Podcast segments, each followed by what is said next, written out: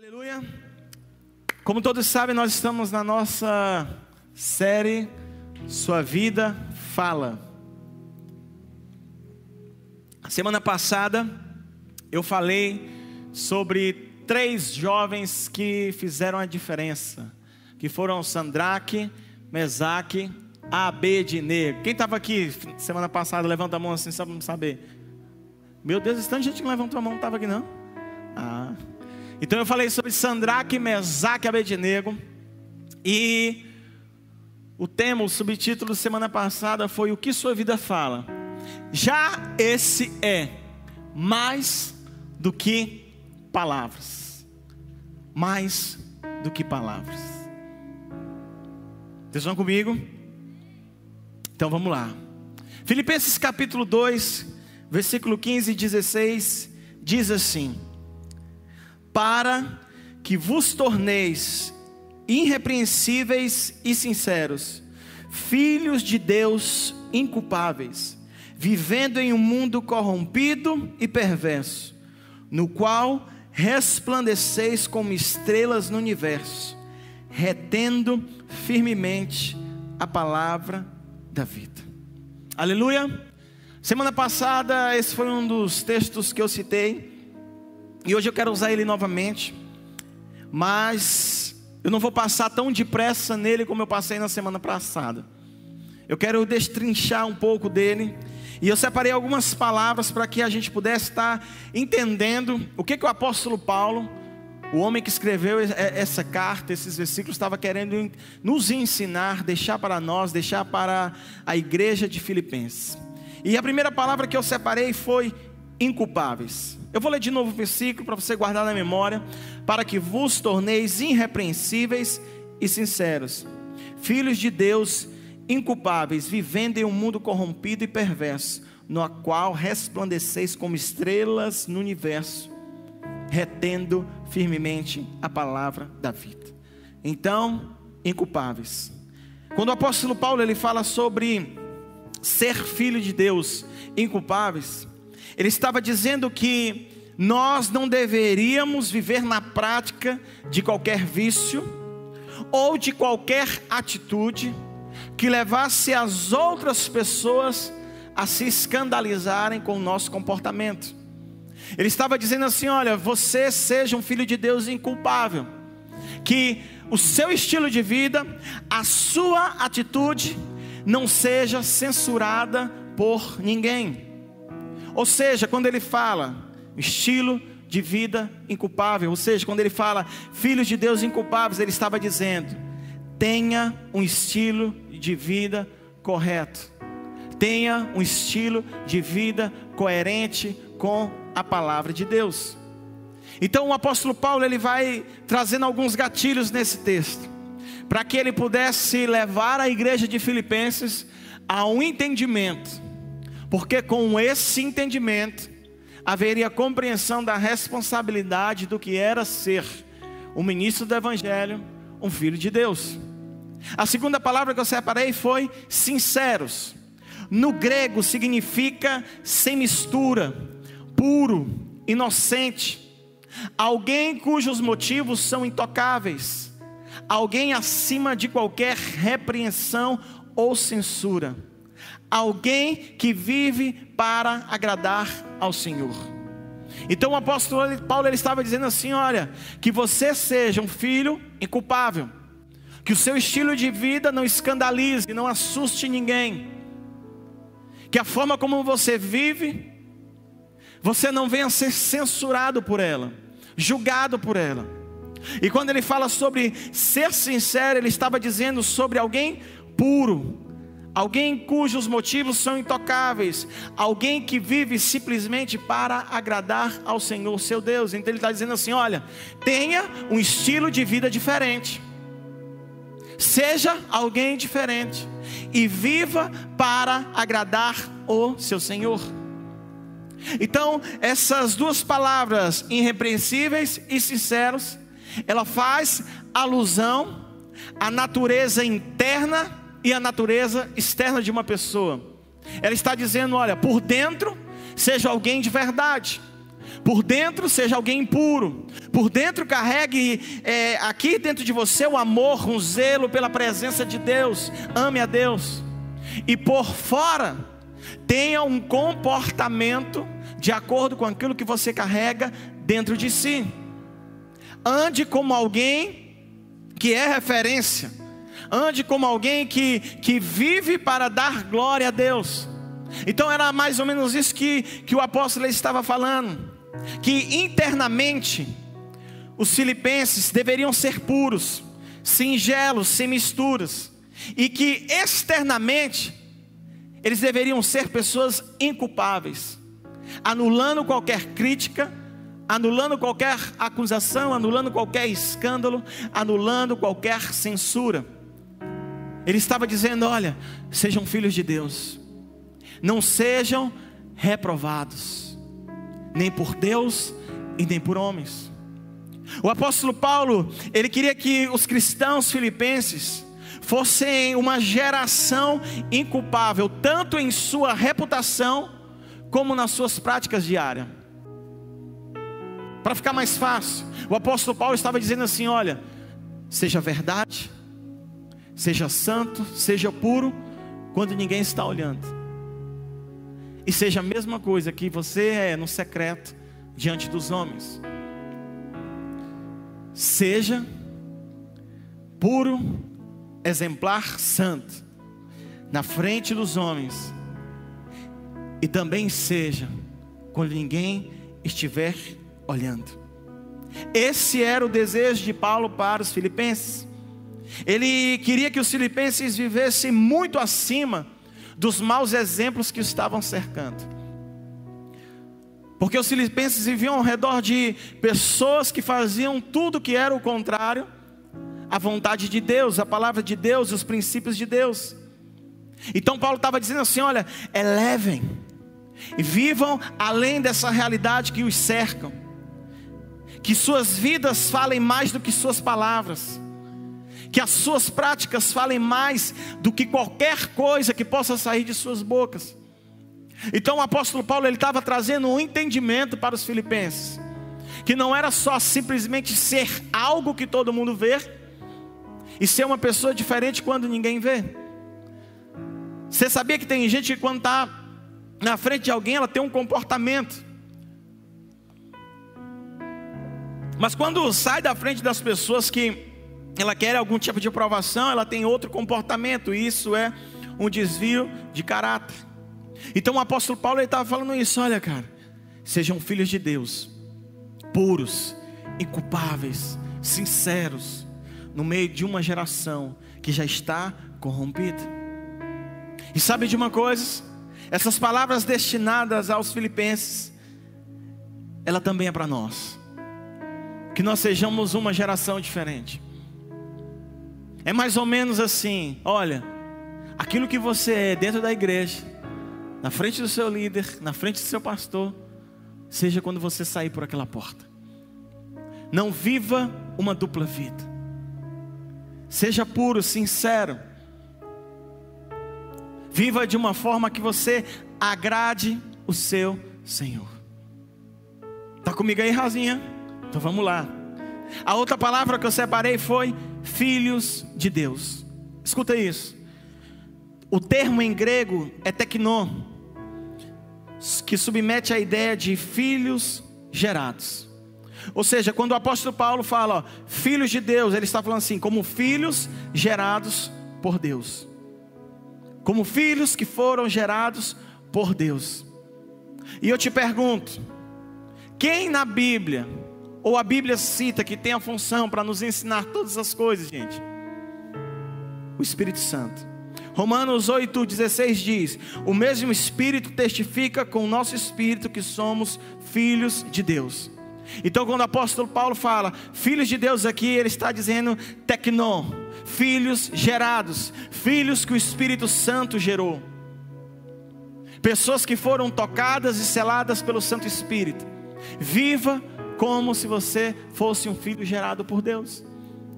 Não viva simplesmente como alguém que fala de sua fé, fala que é um seguidor, que ama a Deus, as suas palavras, mas as não pratica. Não, seja um filho gerado, seja alguém que o Espírito Santo preencheu e afirmou a identidade de filho de Deus.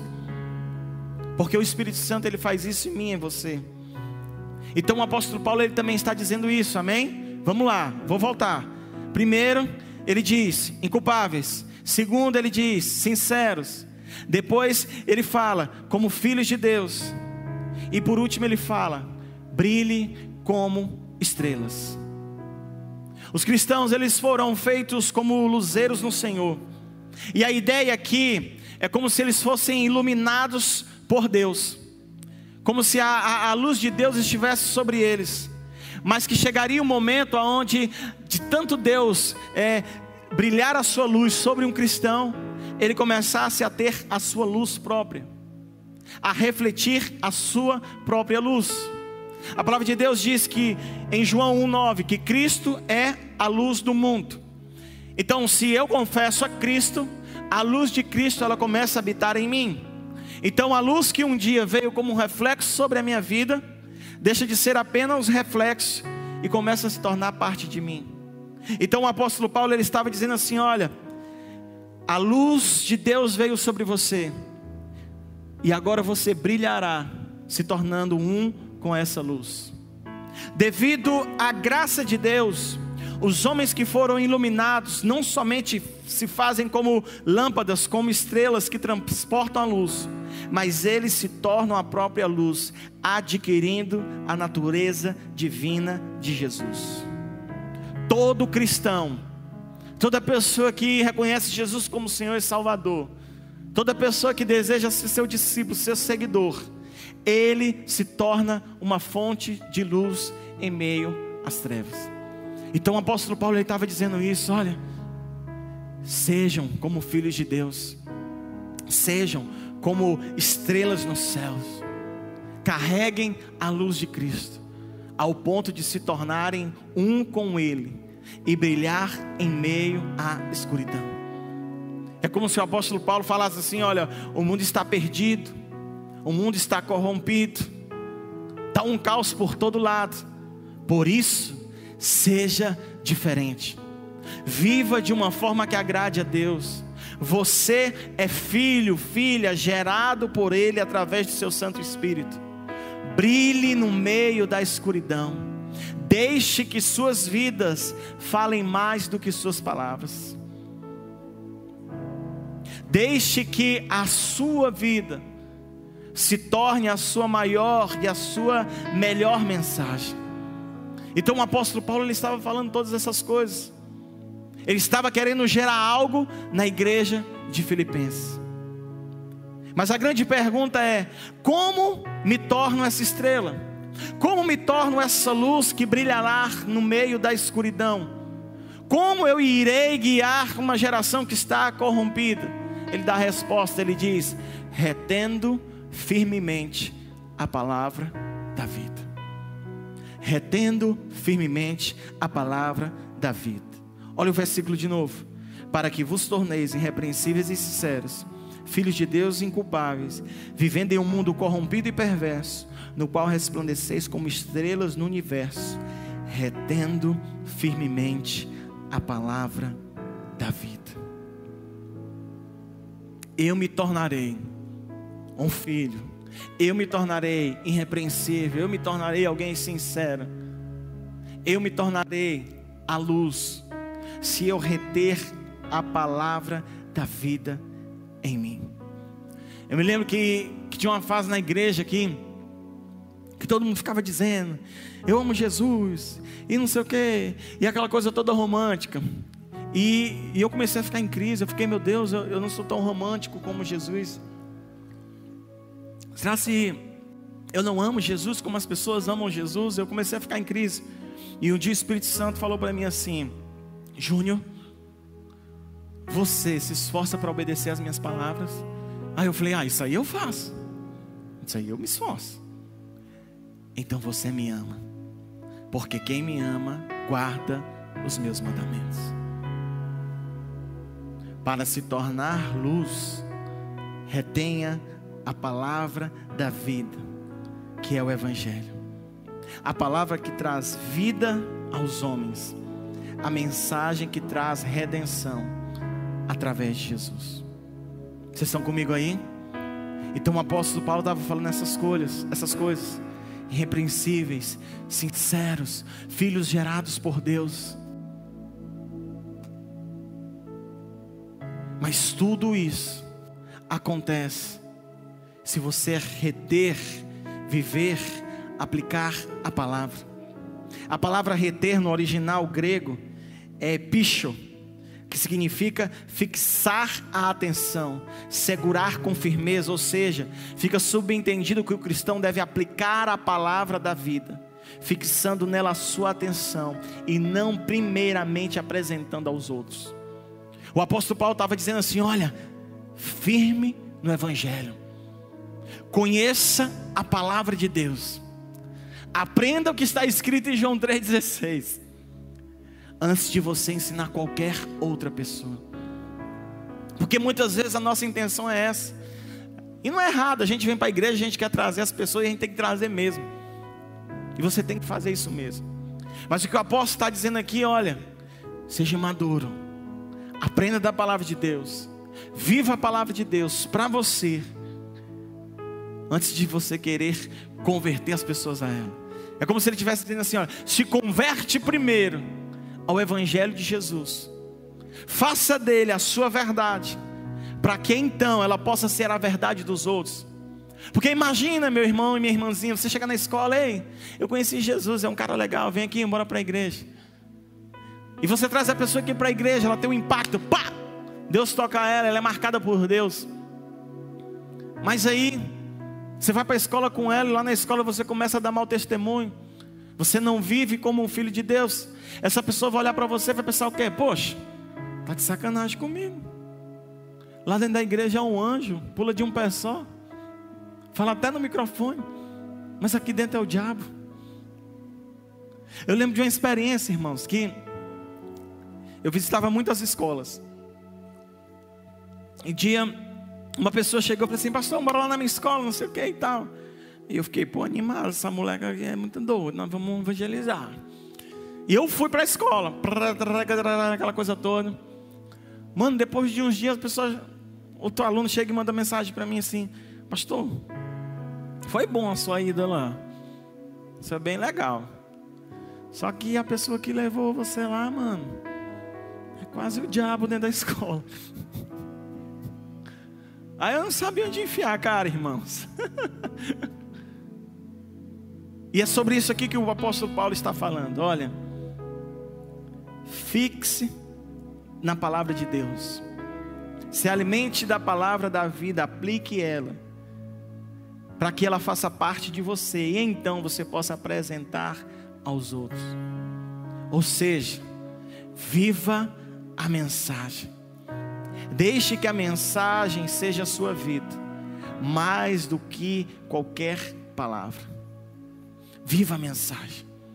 Viva a mensagem. Essa semana recebi um vídeo da Eduarda. Ela mandou para mim, era aquele ator Caio Castro. Ele fazendo a entrevista lá. Caio Castro, não me processa, em nome de Jesus. E, e a pessoa lá pergunta para ele assim: É, cara, e tal, eu ouvi dizer que você tinha umas experiências com Deus, você é um cara bem devoto. E a repórter meio que tirando sarro disso assim. E ele fala de uma experiência que ele tinha, né? Ele, ele foi criança, ele foi para um encontro, para um retiro, conheceu a Deus e tudo mais. E aí ele cresceu e meio que deu uma desbandada. E aí ele disse que um dia ele estava no aeroporto internacional, não lembro qual era. E ele disse que viu um cara lá todo hip hop, aquela coisa toda assim e tal, vida louca. E ele ficou olhando para aquilo ali, para aquele cara admirando o estilo dele. E de repente aquele cara chega na mesa, pega o seu lanchezinho, bota aqui na mesa, tira o chapéu e faz uma oração na praça da alimentação, se eu não me engano. E ele disse que quando viu aquilo, ele, uau, aquilo mexeu com ele.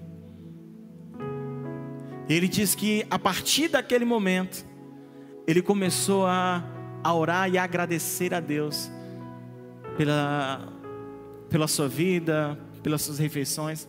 E ele começou a dizer que quando ele participava de algum projeto, novela, alguma série, alguma coisa do tipo, na hora é, do intervalo, onde eles iam se alimentar, ele pediu para o pessoal: vamos dar as mãos, vamos agradecer a Deus pelo alimento. E ele fala: eu não sei, cada um acreditava no que queria, mas eu sempre tirava esse momento para agradecer a Deus. Ou seja, naquele aeroporto, naquele dia, esse homem que nós nem sabemos o nome, deixou uma mensagem para o ator Caio Castro, simplesmente porque pegou o seu lanche, orou e agradeceu. E sabe de uma coisa? Nas escolas, nas faculdades, nos trabalhos, nas suas casas, estamos precisando de pessoas que mais agradecem a Deus do que preguem o Evangelho. Parece irônico, né? Mas traduzindo, precisamos de pessoas que vivem mais o Evangelho do que pessoas que preguem o Evangelho. Que coisa louca, né? E é por isso que hoje eu quero usar a vida de um irmão. Eu gosto muito dele. Sábado passado eu falei sobre Sandraque, Mesaque Abednego. E eu quero falar sobre Daniel. Daniel foi alguém que viveu para agradar o seu Deus acima de qualquer circunstância. E através da sua vida, ele permitiu que as suas atitudes falassem mais do que suas palavras. E ele manifestou o seu Deus. Então vamos aprender um pouco sobre a história de Daniel. E eu quero ter, que você tenha paciência comigo, porque eu vou ler um pouquinho, tá bom? Tá bom? Presta atenção na história. Beleza, Kennedy? Presta atenção. Daniel capítulo 6, essa história. Ela é bem conhecida. É Daniel na cova dos leões. Mas eu quero te trazer uma visão panorâmica de tudo que aconteceu aqui, talvez de uma forma um pouquinho diferente. Vamos lá. O rei Dário resolveu dividir o país em 120 províncias e escolher 120 homens para governá-las. Ponto aqui. Daniel foi um jovem que aos 18 anos, 16, 17, 18 anos, foi escravizado pelo antigo rei da semana passada, Nabucodonosor. Agora ele está debaixo de um outro rei. Beleza? Beleza? Vamos lá. Versículo 2: A fim de que tudo corresse bem e não houvesse prejuízo, o rei nomeou três ministros para controlarem os 120 governadores. Um desses ministros era Daniel. E ele mostrou logo que era mais competente do que todos os outros ministros e governadores. Ele tinha tanta capacidade que o rei pensou em colocá-lo como a mais alta autoridade do reino. Versículo 4. Diante disso, os outros ministros e os governadores procuraram achar um motivo para acusar Daniel de ser mau administrador, vírgula, mas não encontraram. Daniel era honesto e direito, e ninguém podia acusá-lo de ter feito qualquer coisa errada. Então eles disseram uns aos outros: Nunca encontraremos motivo para acusar Daniel, a não ser que seja alguma coisa que tenha a ver com a religião dele. Me arrupiei, Mariana. Vocês não entenderam o que eu acabei de dizer, não, não? Vamos lá, gente. Brento, cadê o Breno? Red Bull, Red Bull lá naquele negócio. Gente, olha só. O rei destronou o antigo rei, assumiu o império e ele queria ter um controle total. E ele escolheu três pessoas para ser os seus auxiliares, e uma delas Daniel, e Daniel foi o que mais se destacou. E o que, é que aconteceu? Ele se destacou tanto que o rei olhou para ele e pensou assim: Eu vou botar esse cara para ser o meu supervisor. Ele vai tomar de conta de tudo, porque ele é fera. Só que os outros 120 governadores, mais os três, os outros dois auxiliares, escutaram aquilo ali e disseram: Não, esse cara aí não pode ser o, o líder geral da gente, não. Então o que, que eles fizeram? Vamos procurar algum motivo para acusar Daniel. Que ele está roubando, que ele está fazendo alguma coisa. Só que a Bíblia diz o quê? Mas não encontraram. Não encontraram. Gente, fizeram uma CPI na vida de Daniel. Puxaram tudo. Mas não encontraram nada. Aí o que, que eles chegaram em si? Cara, nós nunca vamos encontrar nada de errado para acusar Daniel a não ser por causa do seu Deus. Olha só, gente. Vocês estão comigo aí? Tá pegando, Breno? Então vamos lá, versículo 6. Então foram todos juntos falar com o rei e disseram: Que o rei Dário viva para sempre. Babão, falso, olha só. Versículo 7.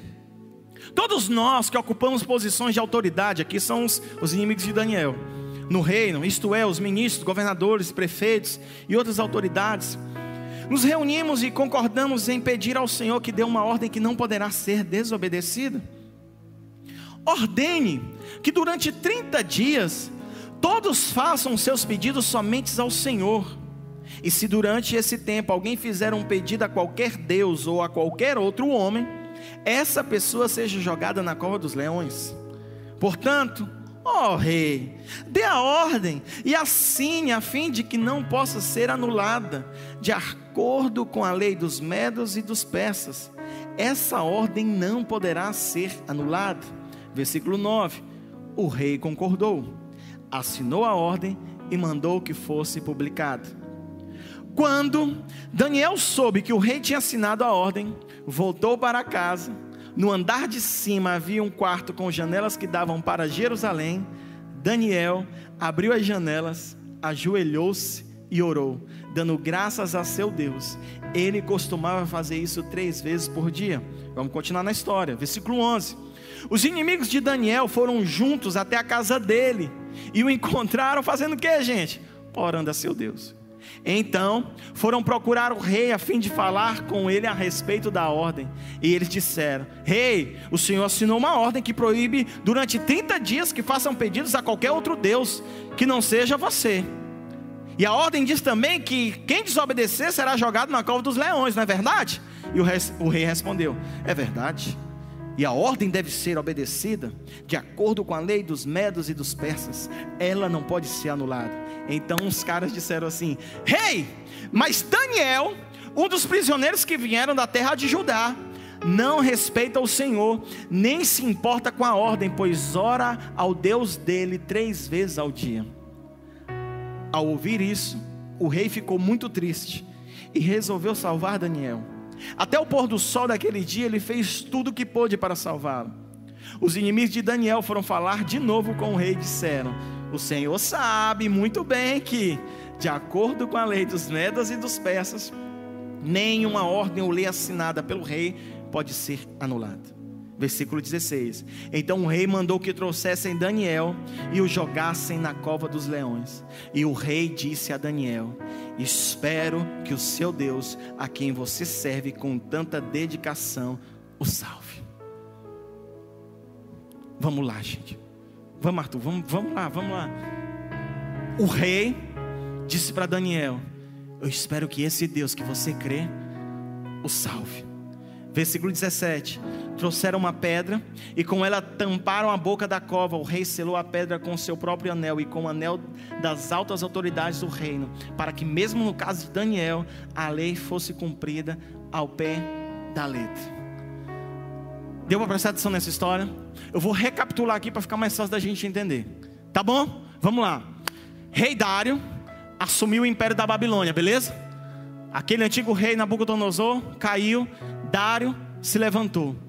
Ele quis organizar todo o império para que as pessoas que tivessem ali fossem de confiança dele. Colocou três ministros, Daniel e mais dois. Por que, que Daniel foi colocado? Porque Daniel foi aprovado. No império do rei Nabucodonosor, Daniel foi alguém que se destacou e se tornou uma grande autoridade. Então, Daniel serviu Nabucodonosor 39 anos havia 39 anos servindo ao rei. Então ele tinha muita experiência. O espírito de excelência estava em Daniel. Por isso que o rei olhou para Daniel e disse: Vai mandar em tudo. Só que automaticamente os inimigos ficaram indignados. Por quê? Porque se um homem coerente, íntegro, está acima de uma função,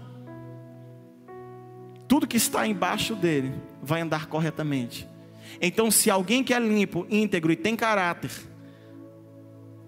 não tem como a mentira estar debaixo dele. Então foi isso que aquelas pessoas pensaram: se Daniel for o nosso líder supremo, nós não vamos poder roubar, nós não vamos poder ganhar dinheiro, nós não vamos poder se corromper e nem manipular. A gente tem que tirar ele desse lugar, porque senão ele vai quebrar o sistema. E aí foi onde eles começaram a fuçar a vida de Daniel e não encontraram nada. E pensaram: já sei, Daniel ama o seu Deus. Vamos pegar baixo com ele, porque ele ama o seu Deus. Então fizeram toda aquela armadilha.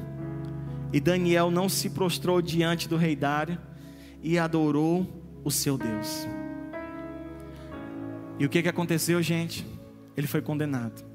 E aqui eu te faço uma pergunta para o Danilo e para todos que estão aqui: haveria provas suficientes para que você fosse condenado por ser cristão demais? Haveria provas suficientes contra você de que você é cristão demais? Porque foi isso que aconteceu com Daniel.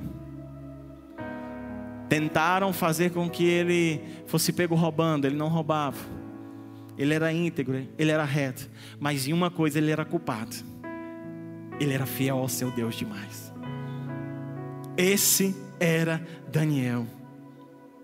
Daniel era cristão suficiente para ser condenado por isso. Está comigo aí, Arthur? Está comigo? Daniel tinha um estilo de vida diferente. Daniel sustentava sua fé mesmo em meio a uma nação idólatra e pagã. Deixa eu te contar a história de Daniel resumidamente. Já até falei aqui. 18 anos de idade, 16, 18 anos de idade, foi conquistado pelo império da Babilônia. E ele era um dos príncipes nobres da família de Israel, da casa de Israel. E o que, que aconteceu? Nabucodonosor, ele pegou os jovens mais capacitados, mais inteligentes da nação de Israel, e ele os trouxe para perto de si. E a Bíblia conta que ele os alimentava com a comida da sua mesa. E esse discipulado de perto aconteceu durante três anos. O rei Nabucodonosor tentando empurrar a cultura da Babilônia nesses príncipes, para que eles pudessem estar debaixo deles. Só que o que, que aconteceu? Havia muitos príncipes, mas Daniel, ele não se dobrou à cultura da Babilônia. Ele passou pelos os, três, os três meses de discipulado, mas ele não se alimentou da comida do rei ele não trouxe a cultura do rei para dentro do seu coração. E as verdades de Deus foram latentes dentro dele. Daniel foi alguém que, que viveu definitivamente para a glória de Deus. Ele decidiu se abster de tudo aquilo que era contrário à vontade de Deus.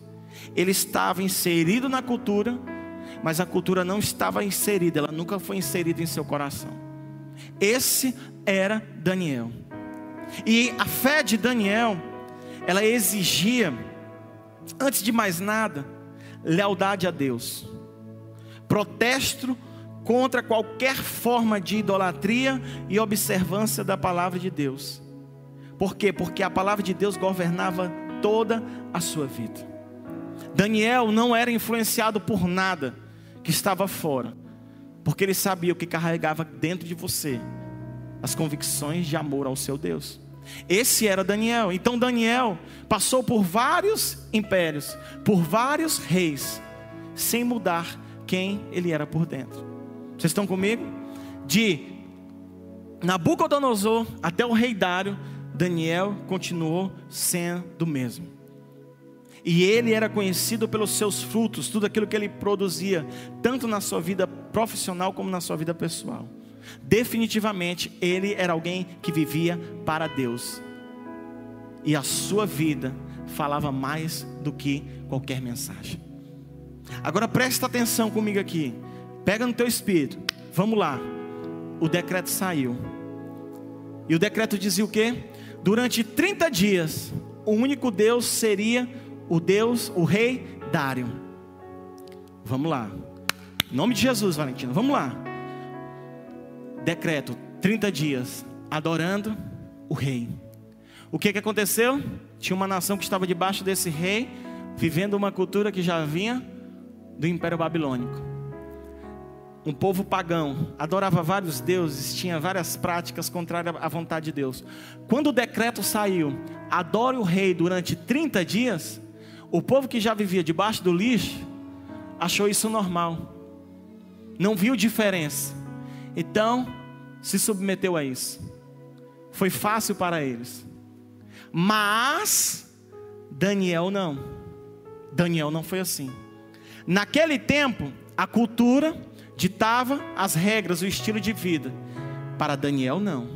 Agora vem para cá. Nesse tempo, infelizmente, a cultura, a mentalidade, pensamentos, ideologias traz direções para a vida de muitas pessoas. Talvez a gente olhe para assim, eu 30 dias me curvar diante de um rei. Mas quantas vezes sai algo na internet? eu estou dando só um exemplo. Sai algo na internet que você se põe debaixo disso e às vezes nem é vontade de Deus, porque você está inserido na cultura. Uma necessidade. Senhor, eu vou usar esse exemplo.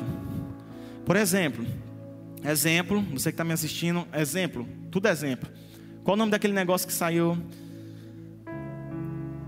Que tinha lá os bate-papos. É, que as pessoas só eram se era convidado. Qual o nome? Hã? Não sei o que é house.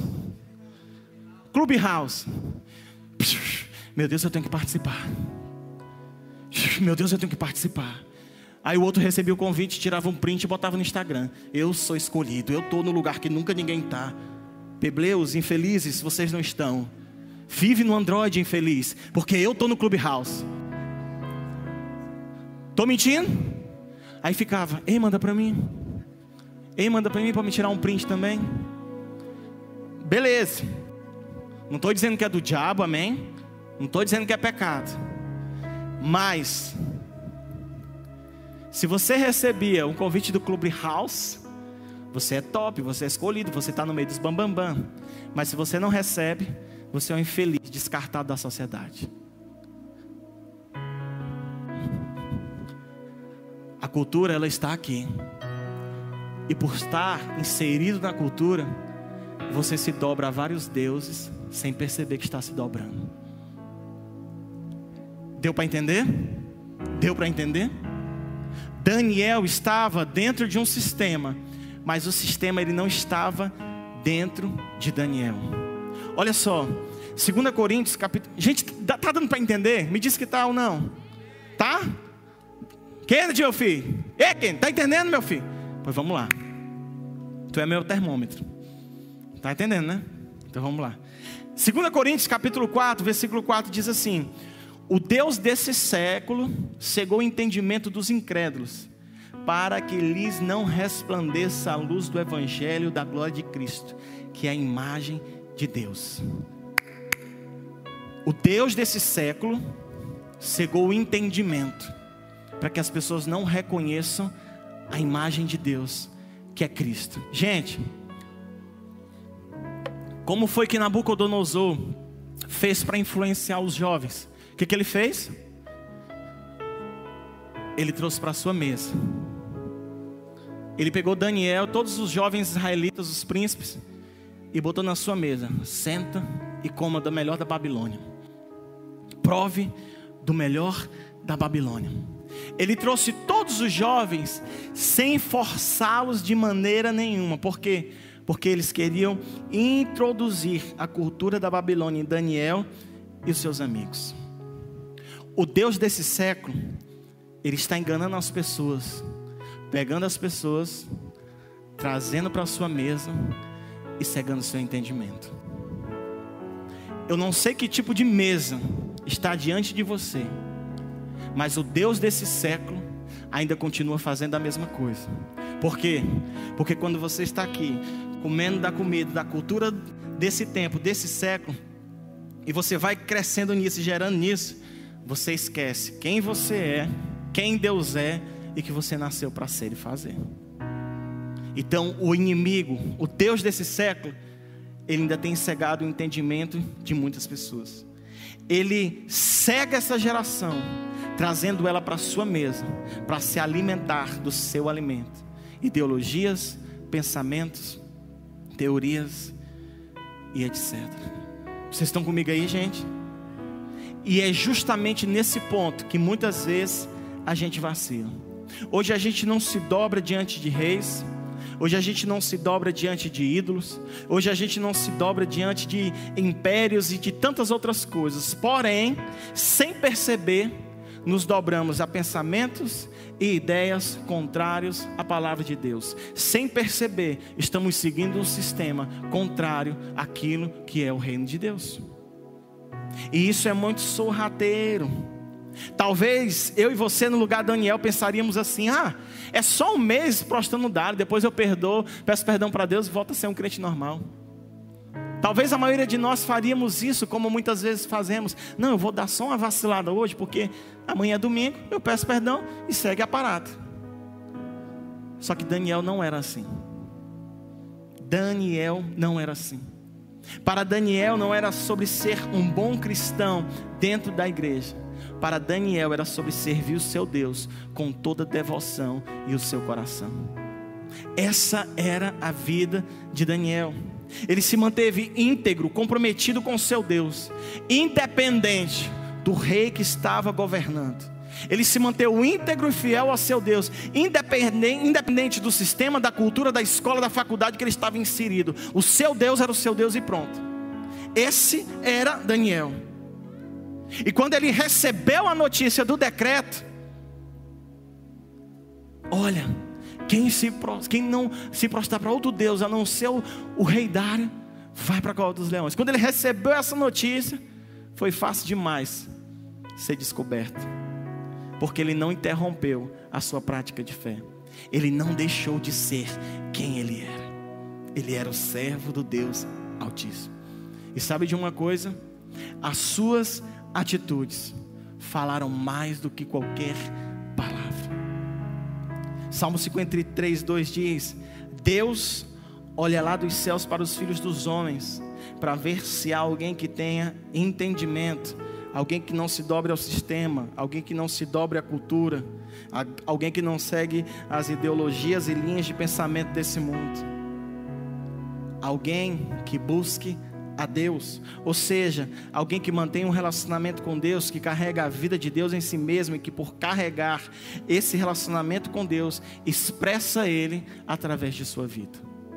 Dos céus observa Deus pessoas que entendem isso. Dos céus observa Deus pessoas que estão no mundo, mas que não fazem parte dele. Porque se relaciona com o seu Deus e carrega a sua identidade, expressa ele para onde vai. É dessas coisas que eu estou falando. Vocês estão comigo aí, gente? Vocês estão comigo? Tá, tá, tá, pegando aí, Arthur? Então vamos lá, vamos, vamos concluir. Voltando para a história de Daniel. Versículo 18. Olha só. Depois de tudo isso, o rei lançou Daniel na cova dos leões, ok? Ele não adorou Dário. Ele foi orar a Deus. Ele foi pego porque havia provas suficientes que ele era um cristão, beleza? Depois disso, o rei voltou para o palácio, mas não comeu nada, nem se divertiu como de costume. E naquela noite não pôde dormir. Gente, o rei ia com a cara de Daniel. Versículo 19. De manhã, cedinho, ele se levantou e foi depressa até a cova dos leões. Ali, com uma voz muito triste, o rei disse: Daniel, servo do Deus vivo. Será que o seu Deus, a quem você serve com tanta dedicação, conseguiu salvá-lo dos leões? E de repente, Eliel, ele escuta uma voz: Ó oh, rei, que você viva para sempre. Os leões não comeram Daniel. Versículo 22. Daniel responde: o meu Deus mandou o seu anjo, e este fechou a boca dos leões para que não me ferissem. Pois Deus sabe que não fiz nada contra ele, e também não cometi nenhum crime contra o Senhor. Cadê alguém para me dar um tapinha? forte. Ó oh, rei, o meu Deus me livrou, porque ele viu que eu não fiz nada de errado contra ele e nem contra o Senhor. Se liga, se liga. Quando sua vida fala mais do que suas palavras, existe um favor dos céus sobre você. Você está entendendo isso? Daniel não foi reprovado nem por Deus, e nem foi reprovado porque ele nunca havia desrespeitado a autoridade dele, mesmo sendo um rei pagão. E por causa disso, veio o favor dos céus sobre eles. E os leões não comeram Daniel. Vamos continuar a história. O rei, muito alegre, mandou que tirassem Daniel da cova. Assim ele foi tirado e viram que nenhum mal havia acontecido com ele, pois havia confiado em Deus. Versículo 24, aqui é mais pesado. Em seguida, o rei mandou que trouxessem os homens que tinham acusado Daniel, todos eles, com todo mundo, e mandou jogar todo mundo dentro da cova. E antes, antes mesmo de chegarem ao fundo, os leões os atacaram e o despedaçaram. Versículo 25: Então o rei Dário escreveu uma carta para os povos de todas as nações, raças e línguas do mundo. E a carta dizia o seguinte: Felicidade e paz para todos. Eu, rei Dário, ordeno que todas as pessoas do meu reino respeitem e honrem o Deus que Daniel adora, pois ele é Deus vivo que vive para sempre. O seu reino nunca será destruído, o seu poder nunca terá fim. Através da vida de Daniel, ele passou essa mensagem. Mais do que palavras. A, passar, a, a, a, a mensagem que foi espalhada por todo o império através da vida de Daniel, sem que ele precisasse falar, é: o Deus de Daniel, versículo 27, socorre e salva, no céu e na terra, ele faz milagres e maravilhas. Foi ele quem salvou Daniel, livrando-os da garra dos leões. Gente, quando sua vida fala, quando sua vida expressa as verdades de Deus, até reinos, culturas, ideologias, pensamentos reconhecem o que você carrega dentro de si. Esse era Daniel. E sabe qual é o mais interessante do capítulo 6? Pode subir. O mais interessante do capítulo 6 todinho, gente. Inteiro. Sabe qual é, Artuzito? É que do capítulo 6, do versículo 1 até o 28, que é o último versículo, Daniel não prega nenhuma vez. Ele não fala. A única coisa que ele fala é: Ó oh, Rei, que tu vivas para sempre. O meu Deus me salvou. Eu, eu vou pegar, essa aqui é forte.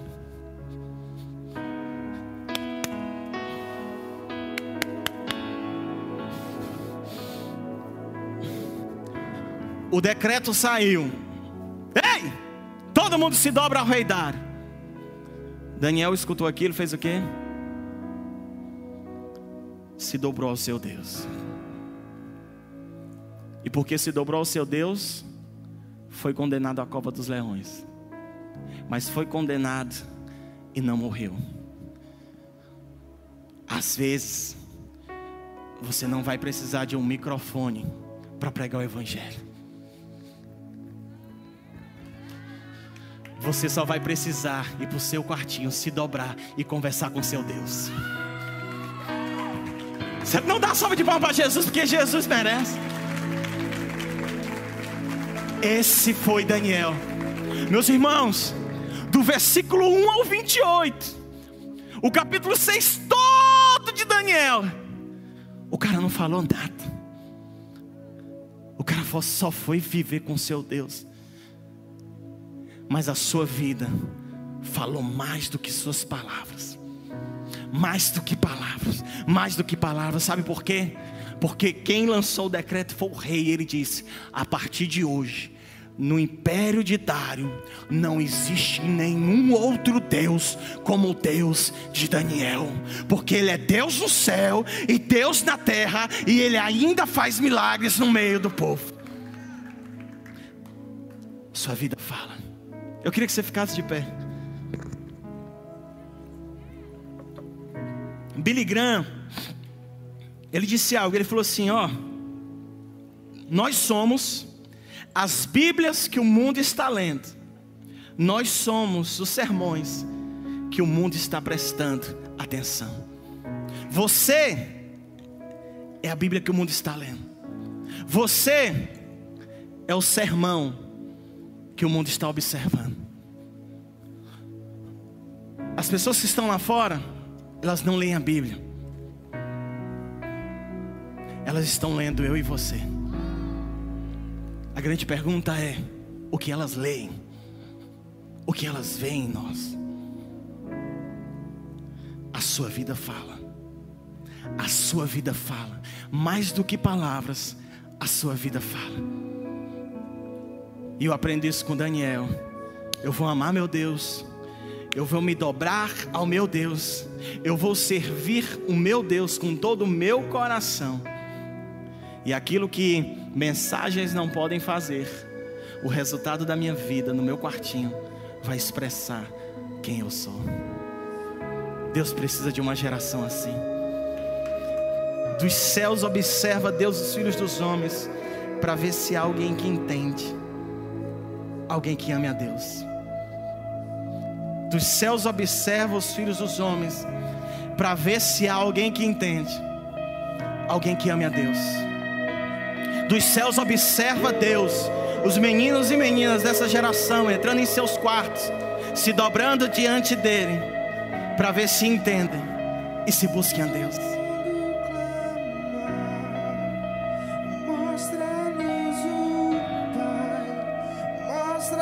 As pessoas elas estão clamando lá fora. As pessoas elas estão chorando. As pessoas elas estão se cortando, elas estão cheias de dores. As pessoas estão incrédulas, perdidas. Tem gente que pensa se matar todo dia. Tem gente que está desesperado por uma resposta sem saber onde encontrar ela. Tem gente pensando em tirar suas vidas, gente.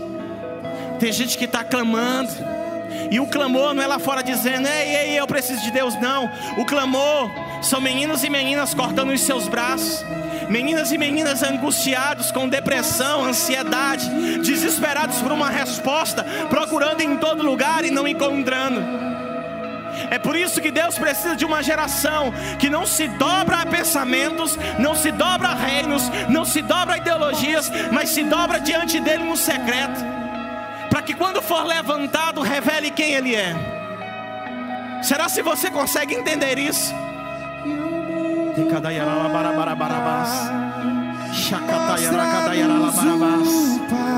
Senhor, faz de novo em nossos dias.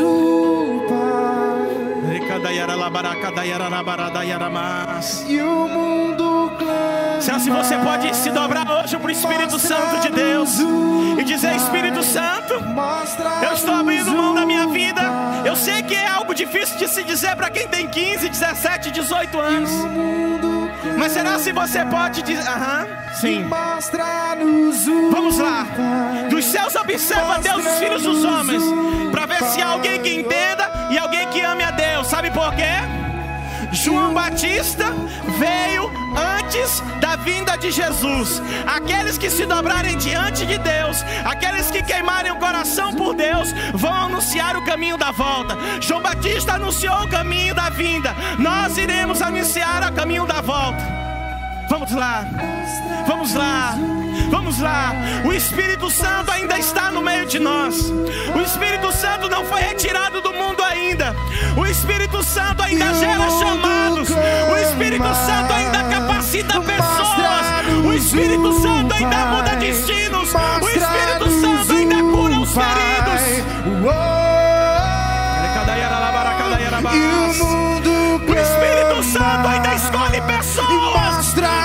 Espírito Santo ainda faz milagres. O Espírito Santo ainda desperta pessoas.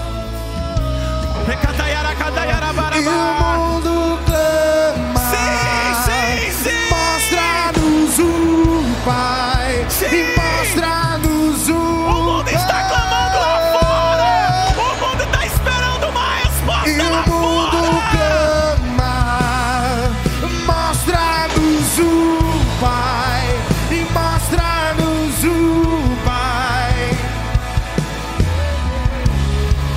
Eu. o.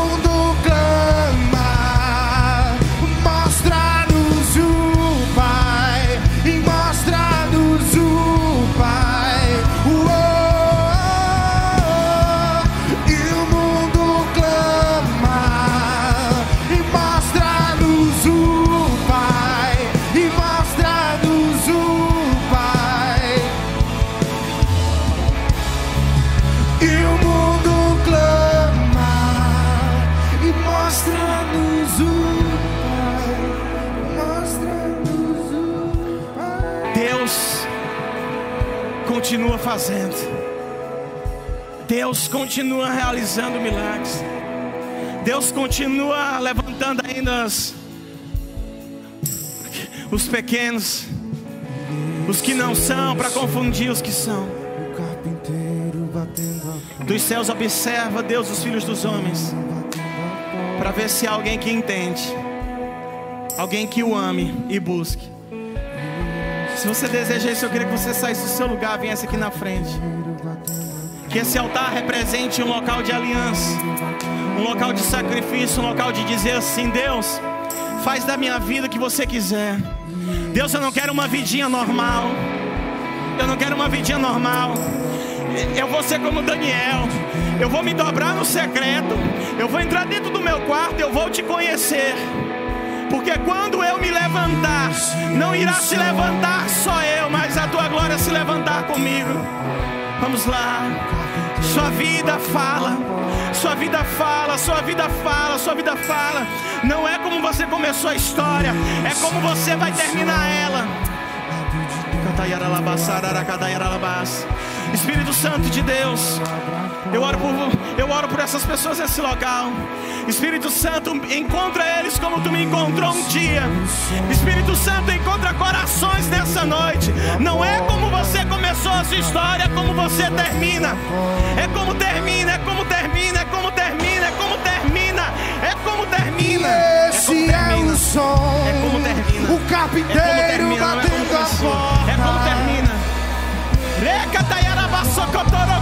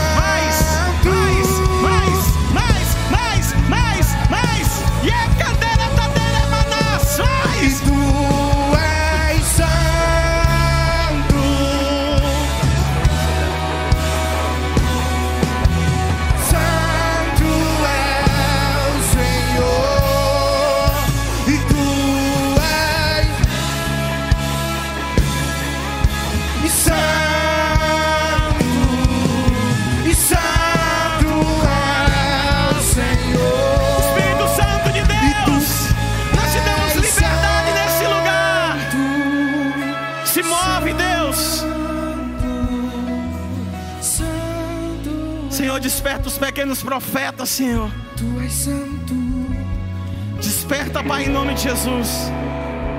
Senhor, eu declaro que será a geração que irá anunciar a volta de Jesus. A geração que irá anunciar a volta de Jesus. A geração que vai queimar por Jesus, como as outras não queimaram. Ei, não é como você começou, é como termina. É como termina, é como termina.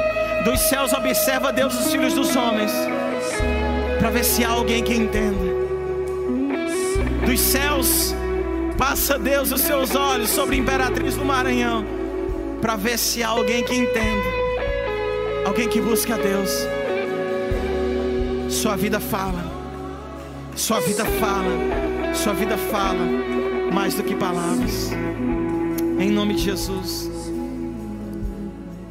Aham. Encargos nesses dias serão descobertos, amém? Ministérios serão descobertos, em nome de Jesus. Sim. Nós estamos alterando algumas coisas agora.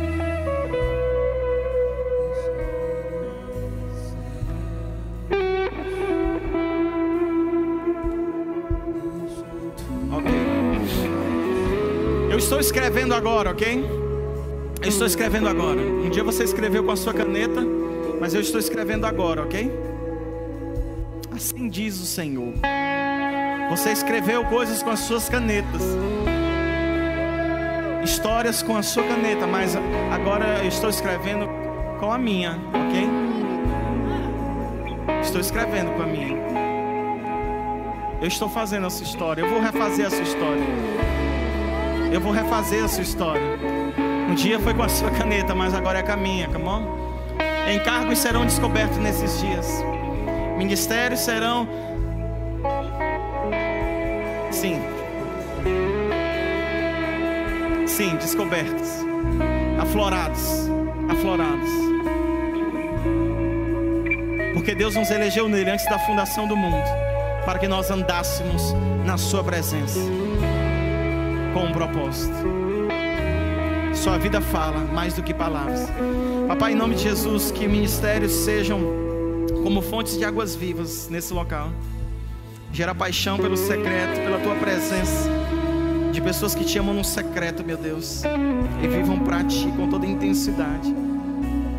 E que permitam que suas vidas falem mais do que suas palavras. É o que eu oro em nome de Jesus.